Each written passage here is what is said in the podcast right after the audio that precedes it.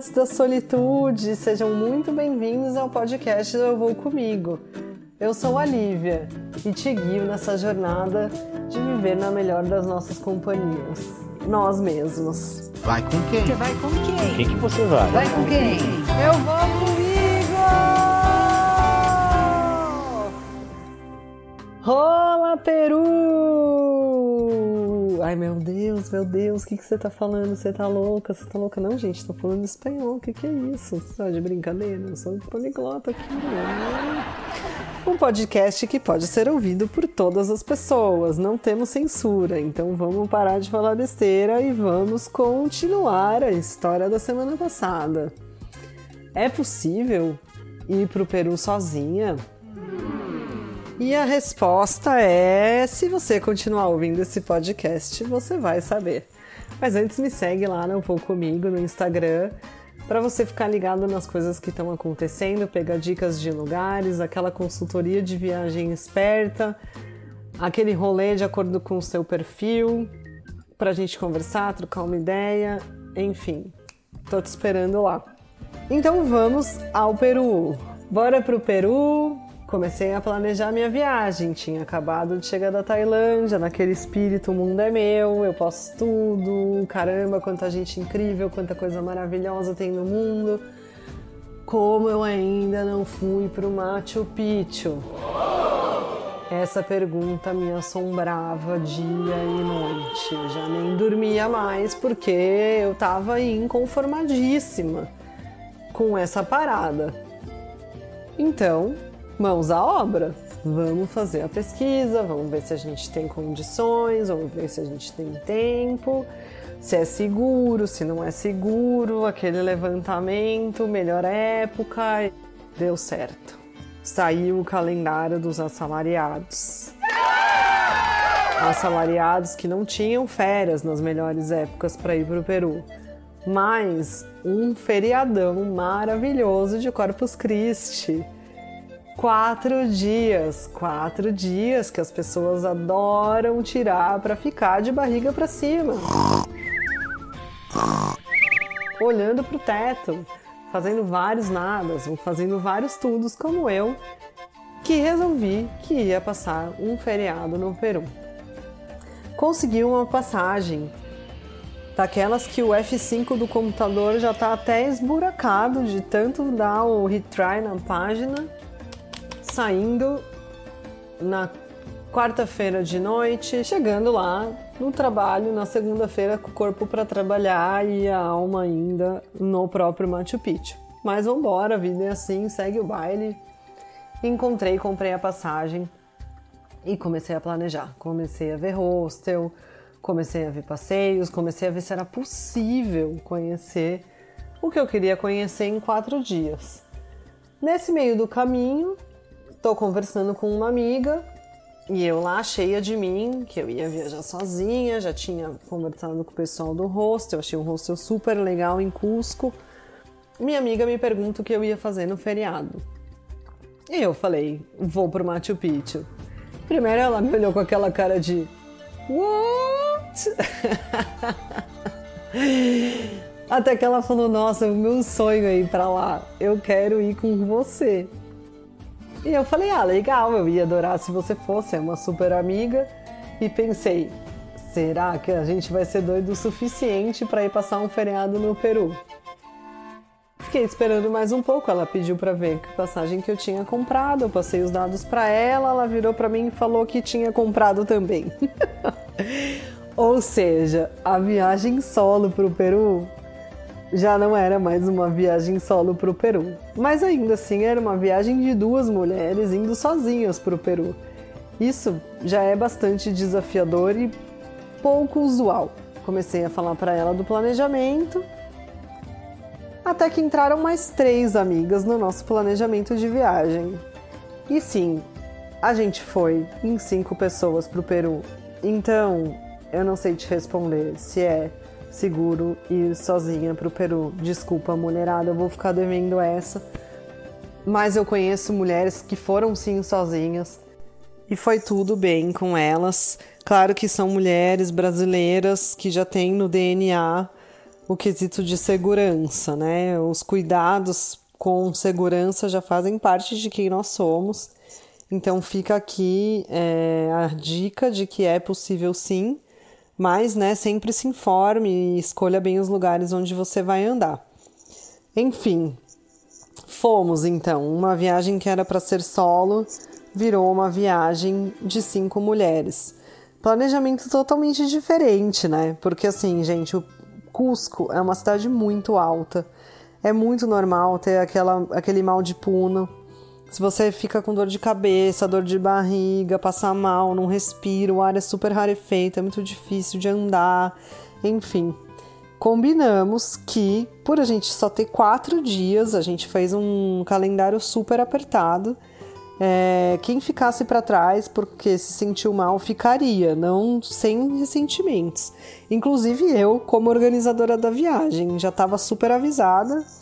Se ficasse para trás ia ficar. Chegamos no Peru e uma das nossas amigas foi num voo que chegaria um pouco mais tarde. Já começou o nosso primeiro perrengue.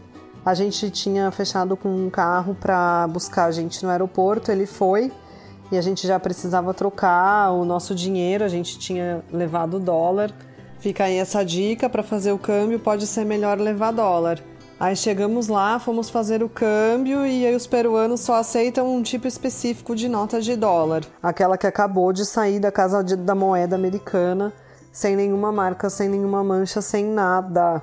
Então, quem tinha esse dinheiro só uma das nossas amigas. E quem disse que ela tinha dinheiro para todo mundo? Óbvio que não, né, gente? Tipo, quem que tem tanto dinheiro assim? Numa viagem de mochileira de quatro dias. Ela ficou bancando a gente por vários e vários dias até a gente encontrar um lugar que trocasse o nosso dinheiro e a gente reembolsar ela de todos os gastos da nossa viagem. Aí resolvemos essa parte da viagem, fomos pro nosso hostel um lugar super legal, bem é, localizado no centro de Cusco. E lá também um país católico estava bombando o feriado de Corpus Christi com comidas típicas e festa e tudo mais. E tem uma comida típica que só é feita no Peru nessa época do ano, que chama tiriúcho. É, eu indico a vocês procurarem no Google, porque é uma coisa muito maluca que tem porquinho da Índia, rim de peixe, sei lá, bico de gavião. não, não, isso não, mas assim, tem de tudo nesse prato. E é super, super tradicional. A gente não comeu porque a gente não teve coragem pela aparência. Foi a primeira e única vez que eu consegui, que eu não consegui ter vontade de comer uma comida diferente, porque eu adoro experimentar. Mas enfim, coisas típicas que estavam rolando. Fizemos o nosso roteiro ali no primeiro dia pela, pela cidade mesmo de Cusco e algumas ruínas. E aí a nossa amiga que chegou depois chegou faminta e sedenta pela experiência peruana e começou a comer todas as comidas de rua e tudo mais. E, gente, tá viva aí, super viva, tranquila. Então é totalmente possível também que você faça isso. Aí no segundo dia a gente foi pro Vale Sagrado. E o Vale Sagrado é incrível, incrível, incrível, incrível, é muito bonito.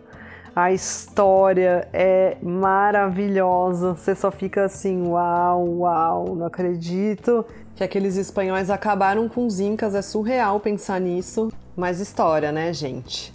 Aí pegamos o trem em Olantaytambo e quando a gente estava indo para pegar o trem, que a gente foi imprimir os vouchers, a gente descobriu que uma das nossas amigas tinha comprado o trem errado. Segundo perrengue grande da viagem. O trem estava cheio, não tinha vaga para ela ir com a gente. Foi uma correria lascada. Tivemos que pagar um adicionalzinho, deu tudo certo.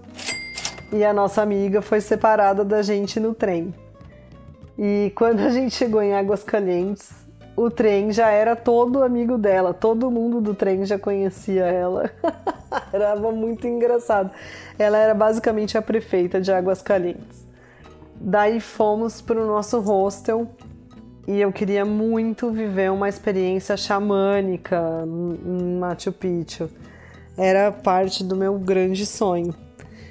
E eu não consegui encontrar um guia que fizesse essa experiência.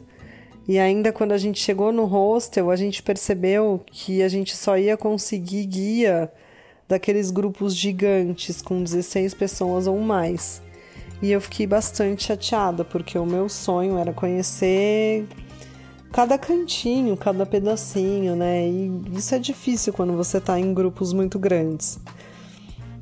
Mas é o que tem para hoje, seguimos. A gente reservou com esse pessoal. E no dia seguinte, quando a gente acordou, tinha um cara esperando a gente lá embaixo no nosso hostel. E a recepcionista falou: Ó, ele é um guia que estava tranquilo hoje, falou que fecha aí para você, vocês por 10 dinheiros a mais, que dava mais ou menos 10 reais a mais por cada uma das, das meninas, para fazer um tour privativo, né? Nossa, daí a gente ficou feliz. Foi pegar um ônibus para subir para Machu Picchu.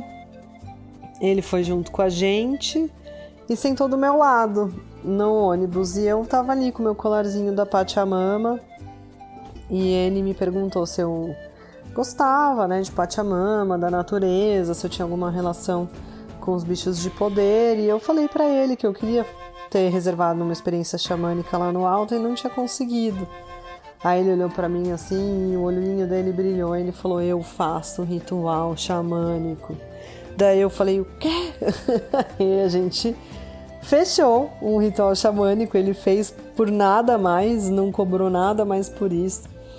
A gente chegou, as meninas não estavam entendendo nada. Eu falei, ó, nós vamos fazer um ritual e a gente fez um super ritual. Só a gente ali na subida de Machu Picchu, na entrada, porque a gente subiu bem cedinho e, meu, a energia daquele lugar é surreal, é de outro planeta. Quando chega lá e você vê aquilo, é como se você já se elevasse da terra, assim. É um negócio muito, muito diferente, é muito especial, é incrível, sensacional. E com esse ritual, então, ficou ainda mais maravilhoso. Obrigada, meninas, foi muito legal. E obrigada, guia, também. Esse guia eu já indiquei ele para várias pessoas, então também, se você tiver interesse, quando for possível viajar, entre em contato comigo lá no Instagram do Eu Vou Comigo que a gente faz essa consultoria aí para você. Ele fechou com a gente para fazer um tour de duas horas. No fim, ele acabou ficando com a gente cinco horas e a gente conheceu cada pedacinho. Muita história, é um lugar muito legal. E depois a gente subiu uma montanha, que não é o Aina é Machu Picchu mesmo, que eles chamam de montanha. Duas das meninas chegaram no topo, eu e mais duas ficamos bem pertinho do topo, porque o ar rarefeito é cruel. Eu me preparei meses e meses para fazer essa subida e fui vencida pelo meu corpo. Então, gente, acreditem quando falam do poder do ar rarefeito. Não tem ar, você respira e não tem ar. E aí, Curtimos lá Machu Picchu. O visual é incrível, incrível, surreal. Tá ali no meio daquelas montanhas. Não, ninguém tinha me preparado para ver aquilo. E nada do que a gente possa ver na internet ou nos Instagrams por aí traduz a beleza daquele lugar. Terminamos o passeio energizada mortas, porque na época que a gente foi era possível ainda ficar o dia inteiro lá, agora só pode ficar metade do dia. Você escolhe se quer a parte da manhã ou da tarde. E voltamos assim, alucinadas com aquele lugar maravilhoso. Pegamos um dia lindo, aberto do começo ao fim. Depois todo mundo descascou de tanto sol que fez lá. Quando a gente desceu para Cusco, fomos embora, pegamos o trem o trem mó zoeira, tem umas danças típicas, fui dançar com o bicho lá, que tava o bicho folclórico deles, foi divertidíssimo. Ainda chegamos em Cusco, pegamos uma balada, que também é uma experiência interessantíssima de fazer, porque como a gente tava muito pouco tempo lá, tava alguma coisa aclimatada, mas quando você dança, você cansa super rápido, e aí você bebe, fica bêbado rápido. É engraçado, é, é bem diferente, assim. É interessante observar os efeitos da altitude no nosso corpo. Aproveitamos o último dia que a gente tinha lá para comer aquele ceviche, comer um lomo saltado. Para quem gosta de milho, o Peru é o lugar ideal porque tem milho de tudo quanto é tamanho lá, tem até maior que moeda de um real. Com essa vibe da energia do Machu Picchu, a gente voltou para o Brasil já com foco no nosso próximo destino e é isso que eu te conto na semana que vem. Então, não esqueça, na próxima semana a gente tem um encontro marcado e quando te perguntarem vai com quem, é só responder: Ué, eu vou comigo.